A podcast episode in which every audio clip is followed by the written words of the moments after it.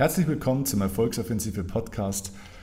Heute habe ich eine spezielle Folge für euch, denn ich habe eure Fragen an meinen Mentor Kurt bei unserem letzten Gespräch gestellt. Natürlich nicht alle Fragen, die ihr mir geschickt habt, aber sechs ausgewählte Fragen, die sehr interessant für jeden Menschen sind, der jetzt die Antworten dazu hört, weil ich Themen, Themen ausgewählt habe, die, glaube ich, für jeden von uns hier sehr interessant sind. Und ja, Kurzimpulse sind wie immer teilweise verblüffend, überraschend, äh, fast schockierend, manchmal auch ein bisschen, wo man das Ganze ein zweites, drittes, viertes, fünftes Mal hören muss. So geht es mir zumindest, bis man dann auch vielleicht wirklich alles versteht. Aber immer wieder faszinierend seine Sichtweisen auf die Dinge und sehr inspirierend aus meiner Sicht.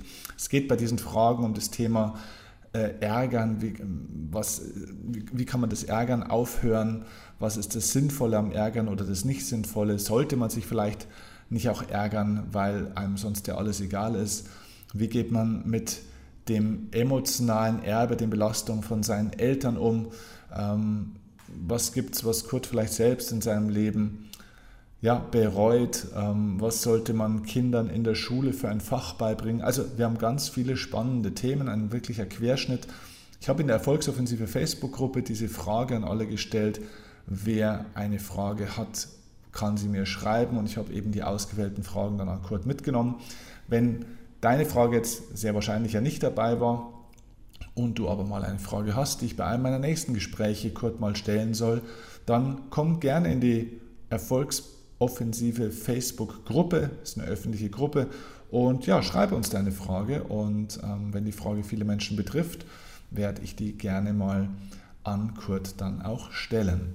Okay, wenn dir diese Folge gefällt, übrigens vergiss bitte nicht nach der Folge mir eine 5-Sterne-Bewertung für diesen Podcast zu geben. Das würde mich sehr freuen als Austausch, als, als Ausgleich für meine Arbeit. Und ähm, ja, teile natürlich gerne auch die Folgen mit anderen Menschen, wo du denkst, das könnte für diese Menschen interessant sein. Okay, aber jetzt lass uns keine Zeit mehr verlieren und direkt einsteigen an der Stelle, wo ich Kurt in unserem letzten Gespräch ja, eure Fragen gestellt habe und sei gespannt auf seine Antworten. Liebe Grüße und viel Spaß bei der Folge.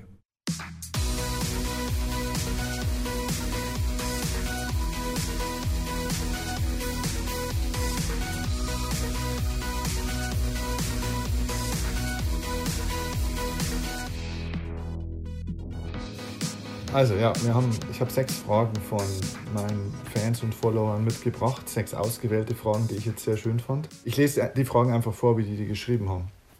Eine und dann sagen genau, wir. Genau, genau. Also wir fangen erstmal an. Susanne und Sabine das sind sogar zwei Mitarbeiterinnen von mir. Die haben äh, geschrieben oder haben mir gesagt, ähm, kurz sagt, es ist unsinnig, sich zu ärgern und man sollte das Ärgern für immer verlernen. Die haben unser letztes Gespräch gehört. Hm? Aber ist es nicht so, dass wenn man sich nie über irgendwas ärgert, dass einem dann die Dinge nicht einfach auch irgendwie oft egal sind oder egal werden? Verstehst du die Frage? Natürlich. ich, ist ja fließend Deutsch. Ja. Und es ist eine verständliche Frage. Mhm. Ja? Aber äh, da gehen wir wieder ganz nüchtern an die Sache ran. Äh, nimm mal ein Blatt Papier. Vorteile des Ärgerns, links, Nachteile des Ärgerns. Ähm, erstmal Vorteile des Ärgerns. Ich habe lange nachgedacht, mir ist nichts eingefallen. Mhm. Okay, habe gesagt, mache ich erst die andere Seite. Also Nachteile des Ärgers. Also, Ärgern macht alles nur noch Ärger. Äh, das, worüber ich mich geärgert habe, ist nachher noch genauso da wie vorher. Es hat sich überhaupt nichts geändert. Ich könnte mich gerade wieder ärgern. Äh, es verdirbt den Appetit, ruiniert die Nerven, raubt dir den Schlaf, macht dich vor der Zeit alt, krank, welk und hässlich. Und Vorteile immer noch keiner. Also habe ich hier eine Angewohnheit, die offensichtlich nur Nachteile hat. Ja, das sollte doch ein intelligenter Mensch nicht machen. Dann kommt die Frage, okay, wenn ich jetzt nur schon erkenne, Ärger macht alles nur noch Ärger, das will ich nicht mehr. Ja, kann man das? das? Das kommt doch einfach. Es gibt doch Situationen, da muss man sich einfach ärgern. Mhm. Nein, gibt es nicht. Es gibt keine Situation, worüber man sich ärgern muss.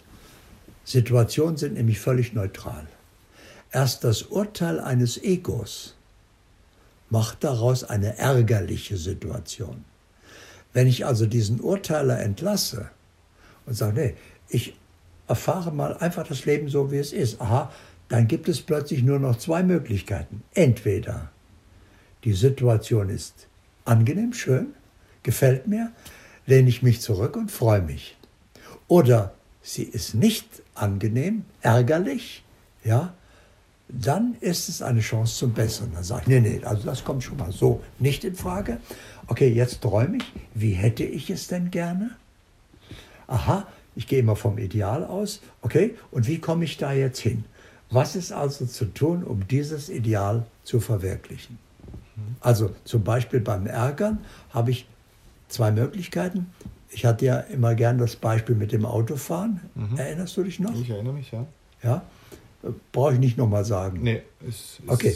Ja. Mhm. Das heißt, ich habe die zwei Arten, damit umzugehen. Die normale ist, mich zu ärgern. Mhm. Die bringt aber nichts, nur Nachteile. Oder aber, und jetzt denke ich mir bei jeder Situ ärgerlichen Situation, für mich ärgerlichen Situation aus, wie wäre denn jetzt ein weiser Umgang damit? Mhm. Ja? Also das heißt, wenn man sich, wenn man verlernen würde, sich zu ärgern, würde es nicht bedeuten, dass man wenig Engagement oder Ehrgeiz oder sonst was hat, sondern einfach nur, dass das eigene Bewusstsein gewachsen ist, wie man mit solchen Situationen umgeht. Erstens mal ist dein Bewusstsein gewachsen, aber zweitens plötzlich wird das Leben viel mehr Freude als vorher, mhm. weil es nicht mehr durch Ärger getrübt wird. Mhm. Ja, also es hat äh, mit Weisheit zu tun und nicht mit mangelndem Engagement. Ja, aber ja, es hat nur mit Entwicklung zu tun, mit individueller Evolution. Du hast wieder eine falsche Gewohnheit abgelegt. Du kannst ja auf die Schulter klopfen, kannst sagen, es gibt nie mehr eine ärgerliche Situation, aber es gibt umso mehr erfreuliche Situationen. Oder wo nicht, kann ich aus jeder, aus jeder Situation eine erfreuliche machen. Mhm. Also ich nehme eine ärgerliche Situation und mache mir bewusst, wie wäre das denn jetzt ideal und mache daraus eine erfreuliche mhm. Situation. Das heißt, es gibt noch ärgerliche Situationen, aber keinen mehr, der sich ärgert. Also Nein, es gibt nicht. nur noch neutrale äh, Situationen. Äh, der Beurteiler des Egos würde die als ärgerlich einstufen, da ich den aber nicht mehr beachte. Ja, der meldet sich weiter, der sagt, das ist aber jetzt ärgerlich. Aber ich bin ja weise geworden, sage ja, das stimmt für mich auch nicht. Daraus machen wir jetzt, das ist eine Chance zum Besseren, daraus machen wir jetzt das Ideal. Wir wandeln diese Situation um in ihr Ideal oder so nahe wie möglich. Okay. So, so wäre ein weiser Umgang mit dem Ärgern. Sehr gut. Dann fragt Marco Schäfer, welche eine Sache sollte ich ab sofort beginnen, damit es mir mit 86 Jahren, weil er weiß, dass du 86 Jahre alt bist, damit es mir mit 86 Jahren, also in ca. 50 Jahren, ähm, mein Leben erleichtert und bereichert. Also nochmal, welche eine Sache sollte ich ab sofort beginnen, damit es mir in 50 Jahren mein Leben so bereichert und so erleichtert, wie das vielleicht bei dir der Fall ist. Also wenn er schon das Wort bereichern verwendet, dann sollten wir das gleich mal schauen. Ich sollte dafür sorgen, dass ich mit 86 nicht in der Altersarmut lande. Mhm. Dass also äh, mein Leben gesichert ist. Mhm. Und das sollte spätestens mit 50 der Fall sein. Mhm. Also sollte ich mir ein Ziel setzen. Mhm. Ich sage, dann ist er jetzt 35 etwa. Genau. Mhm. Ja, dann soll er sagen, bis 50 will ich so viel geschafft haben, dass ich äh, aus der Substanz leben könnte. Mhm. Ich mache es nicht, mhm. weil mir macht ja Tun Freude, aber ich könnte. Also, äh, was muss ich jetzt tun? Und dann mhm. nutzt er seine Talente, seine Fähigkeiten, mhm. seine Intelligenz, dass ich bis 50 das geschafft habe, dass mein Alter gesichert ist. Das ist aber nur der materielle Teil. Er kann sich jetzt vorstellen, ich bin 85, ich sitze auf meiner Terrasse in meinem Lieblingsschaukelstuhl, mhm. habe meinen Lieblingsenkel auf dem Schoß mhm. und erzähle dem mein Leben. Mhm. Was möchte ich dem erzählen? Das muss ich jetzt erleben, damit ich ja. dem das dann erzählen kann. Schön, ja, das ist sehr gut. Okay. Dann Joachim Schäfer fragt, dann viele Schäfers. Joachim Schäfer fragt, lieber Kurt, wie bist du mit deinem emotionalen Erbe deiner Eltern umgegangen und was hast du daraus gemacht? Dazu brauche ich einen Kommentar. Was ist ein emotionales Erbe der Eltern? Den Joachim Schäfer kenne ich tatsächlich zufällig, der war auf allen meiner Seminare, deswegen weiß ich, was bei ihm, ähm, was er meint. Ähm, wenn man, man bekommt ja von Eltern auch eine Erblast teilweise mit in Form von einem emotionalen äh, Last ist schon wieder ein Urteil. Mhm. Man bekommt ein Erbe mit. Ja, okay. Ähm, genau, und wenn man das jetzt mitbekommen hat und man ja, du hast es ja eigentlich gerade schon beantwortet. Die erste Frage. Also, äh, es gibt entweder das Erbe ist, enthält einen angenehmen Teil. Ja. Ähm, okay, dann genieße ich es und freue mich, dass meine Eltern mir das Erbe hinterlassen haben. Oder wenn das Erbe eine Last ist, mhm. dann sage ich halt, nein, Last kommt in meinem Leben nicht vor. Also, wie wäre denn das Ideal dieser Last? Mhm. Und jetzt nehme ich das und wandle das um. Immer in dem Bewusstsein, alles, was geschieht, ohne jede Ausnahme. Es gibt nicht eine einzige kleine Ausnahme. Alles ist immer eine Chance zum Besseren. Mhm. Also nehme ich diese Erblast und mache das daraus, was mir eine Erbfreude wäre. Mhm. Und dann kann ich auch verzeihen. Dann bin ich nicht verzeihen. Verzeihen kann ich nur, wenn ich verurteilt ja, das habe. Hat er schon. Dann muss ich mir erstmal ein rechts und links äh, selber äh, Ohrfeige geben. Ich habe meine Eltern verurteilt. Ja. das sollte ich nie tun. Mhm. Ich sollte nicht urteilen, sondern die haben ihr Bestes gegeben. Mhm. Die konnten nicht alles, die waren so. Mhm. Ja, also äh, die, das Einzige, was sie nicht brauchen, ist jetzt mein Urteil. Was sie brauchen, ist mein Verständnis. Die haben ihr Bestes gegeben. Aber damit ich mich nicht verurteilen muss, sollte ich jetzt das Beste daraus machen. Mhm. Also das haben sie mir gegeben und jetzt mache ich das Beste daraus. Und wenn es eine Erblast war, dann ist das ein Geschenk des Lebens, nämlich meine Aufmerksamkeit auf das Ideal zu richten und jetzt meine Kraft einzusetzen, um dieses Ideal zu verwirklichen, da haben Sie mir eine interessante Aufgabe hinterlassen. Und so kann ich aus meinem Leben was machen, was ich vielleicht nicht gemacht hätte, wenn keine Last da gewesen wäre.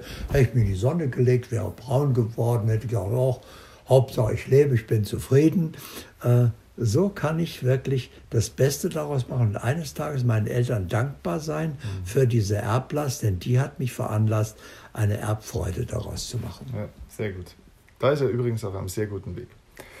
Ähm, Andrea Hirschfeld fragt, oft weiß ich erst im Rückblick, wenn ich nicht mehr emotional gefangen bin, also wenn ich nicht mehr emotional gefangen bin, wie das bessere Verhalten in bestimmten Situationen gewesen wäre. Häufig treffe ich aber trotz richtigen Bauchgefühl die falsche Wahl. Was kann man also tun, um nicht nur auf sein Bauchgefühl zu hören, sondern auch danach zu handeln, anstatt hinterher immer klüger zu sein? Also so, so weise zu werden, dass man auch nicht auf sein Bauchgefühl hört und danach handelt, denn das kann sich auch irren. Ganz genau. Ja, sondern dass ich mir wieder an den Anfang unserer Unterhaltung zurückgehe, ich mache mir bewusst, als wer lebe ich? Und als wer will ich denn leben? Will ich denn als ein Ich leben mit einem Bauchgefühl? Mhm. Als ein jemand, der da praktisch seinen Gefühlen die Führung seines Lebens überlässt? Dann ist es gar nicht mein Leben, dann ist es das Leben meiner Gefühle. Mhm. Ja, die bestimmen ja dann mein Leben und ich erlebe eigentlich am Ende nur, was meine Gefühle aus dem Leben gemacht haben. Mhm. Äh, damit werde ich sicher nicht zufrieden sein. Also wenn ich mir bewusst mache, ich bin nicht der, der im Spiegel erscheint, sondern ich bin der Besitzer, ich bin, indem ich mir das bewusst mache, ich bin erwachtes Bewusstsein. Und das ist meine eigentliche Lebensabsicht, hier aufzuwachen und zu erkennen, wer ich wirklich bin dann erst kann ich anfangen, selbst mein Leben zu führen. Und dann fängt es überhaupt erst an, mein Leben zu werden. Und dann merke ich, das Leben eines Menschen beginnt nicht mit seiner Geburt, sondern erst in dem Moment, wo er zu sich selbst erwacht. Und die meisten Menschen sterben, ohne je gelebt zu haben. Das heißt, ich bin auch nicht meine Gefühle, praktisch. Natürlich genau. nicht. Ich bin ja auch nicht meine Gedanken, ich bin auch nicht mein Verstand. Ja, aber wonach, weil die Frage ist ja im, im Endeffekt, ne, ähm, es geht im Endeffekt um die Frage der Entscheidung. Wie, wie, woher weiß ich denn dann, was das bessere Verhalten in einer bestimmten Situation gewesen ist, wenn ich wissen. Noch, nicht nach meinem Gefühl gehe? Äh, wissen ist der Verstand. Ja. Dann bin ich immer noch im Ich ja. und im Verstand. Ähm, der hat auch nur ein begrenztes Wissen. Ja, deswegen geht es ja nach ihrem Gefühl. Und das ist ja auch nicht. Das ist ja noch schlimmer. ja. Gefühle sind viel stärker als Gedanken, mhm. aber dümmer. Okay. Ja klar, äh, sie, sie sind blind. Gefühle sind einfach blind. Mhm. Ja, die sind erfüllt von sich, die sind eine unheimlich starke Energie, aber wie einer, der so durch die Gegend rennt, solche Muskeln hat, aber so durch die Gegend rennt, ja, der wird natürlich mit sich blaue Flecken holen. Mhm. Also, ich erwache zu mir selbst, erkenne, ich bin Bewusstsein, ich bin ein ungetrennter Teil des einen Bewusstseins, das wir Gott nennen, zum Beispiel. Aber ich lasse das Wort weg, das hat so alle möglichen Beigeschmack. Also des Allerhöchsten, sagen wir mal, was ich mir vorstellen kann. Ich bin ein ungetrennter Teil des Allerhöchsten. Und jetzt gehe ich online. Und wenn eine Frage auftaucht, die ich früher mit meinem Bauchgefühl äh, geklärt hätte, frage ich den Chef. Mhm. Und ich frage nicht, was würdest du machen, der wird, ist ja nicht in der Situation, sondern was stimmt jetzt für mich? Und das kann ich gar nicht wissen, denn die meisten Menschen treffen Entscheidungen auf, für eine Welt, die jetzt da ist, weil sie sich eine andere nicht vorstellen können. Das ist aber idiotisch. Denn dann, wenn sich das auswirkt, was sie jetzt tun, ist die Welt von morgen. Ich muss also jetzt das tun, was in der Welt von morgen stimmt. Und dazu muss ich mir ein Bild machen von der Welt von morgen. Also das heißt, ich probiere die Zukunft an, so nennst du das, glaube ich, oder? Ganz genau. Und deswegen frage ich den Allerhöchsten, was stimmt für mich in aller Zukunft, was ich jetzt noch gar nicht überblicken kann, weder mit dem Bauchgefühl noch mit dem Verstand, noch mit meiner ganzen Weisheit kann ich nicht wissen, wie sich das entwickelt. Also frage ich, was stimmt für mich? Mhm. Und wenn ich weiß, dass ich, ich brauche es ja nicht tun. Mhm. Ja? Ich kann ja erstmal sehen, okay, dem vertraue ich noch nicht. Jetzt warte ich mal ab, wie sich das entwickelt. Wenn ich aber wirklich online bin, dann stimmt das auch wirklich. Und wenn ich das ein paar Mal erlebt habe, dann vertraue ich dem und ich bin ständig online und ich tue ständig das, was für mich stimmt, auch wenn der Verstand sagt, na, ob das gut geht, das sieht aber komisch, das glaube ich nicht. Jetzt das ist eine innere Überzeugung einfach. Ich verlasse mich nicht mehr auf den Verstand, sondern aus der Praxis, dass sich diese Dinge bestätigt haben, verlasse ich mich auf das Online-Banking. Mhm. Also ich glaube, das haben viele Menschen ja auch schon erlebt. Also ich kenne das Gefühl schon, dass ich manchmal Dinge getan habe aus einer inneren Klarheit, Überzeugung oder Bewusstheit heraus, obwohl meine Gefühle und Gedanken gesagt haben, bist du bescheuert, was machst du denn hier gerade? Hör auf. Und trotzdem sagt aber diese innere Stimme. Wenn du diese innere ja. Gewissheit hast, ja. äh, hat sich immer bestätigt, dass das richtig okay. ist. Dann schreibt Mascha, das ist ein Kunstname, Lieber Kurt, vor vielen Jahren bist du selbst mal zur Schule gegangen. Wärst du heute ein Lehrer in der Grundschule, was würdest du, äh, auf was würdest du deinen Fokus richten? Auf was würdest du in der Schule besonderen Wert legen, was Kinder lernen sollen? Äh, ich muss auf das begrenzte Bewusstsein der Kinder dann eingehen, wenn die, wenn die Frage sich darauf bezieht. Ich würde dann versuchen, ohne es sogar zu sagen, den Kindern beizubringen, Worauf es auf, ankommt, ist, sei echt, ehrlich und authentisch. Mhm. Sei du selbst. Mhm. Ja? Lass dich nicht von anderen schubsen, geh deinen Weg. Du bist ein einmaliger Mensch, den hat es noch nie gegeben, den wird es auch nie wieder geben.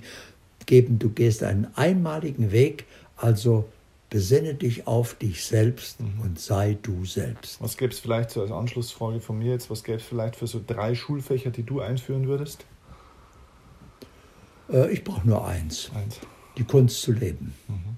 Ja. Die beinhaltet auch den richtigen Umgang mit Geld, mit Gesundheit, Körper. mit mhm. Beziehung, mit allem. Okay. Also das, was, äh, was eigentlich in der Schule, in einer Schule unterrichtet werden sollte, mhm. nämlich die Vorbereitung auf das Leben. Mhm. Denn die Schule behauptet ja, er lernt nicht für die Schule, er lernt für das Leben.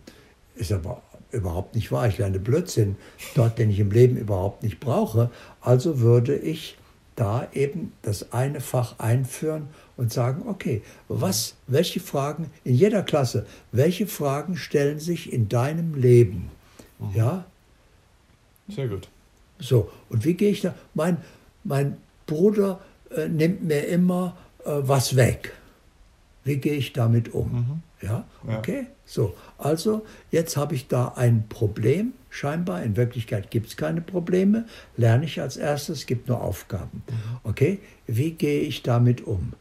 Ja gut, er ist stärker, also kann ich ihn nicht besiegen und kann es ihm wieder wegnehmen.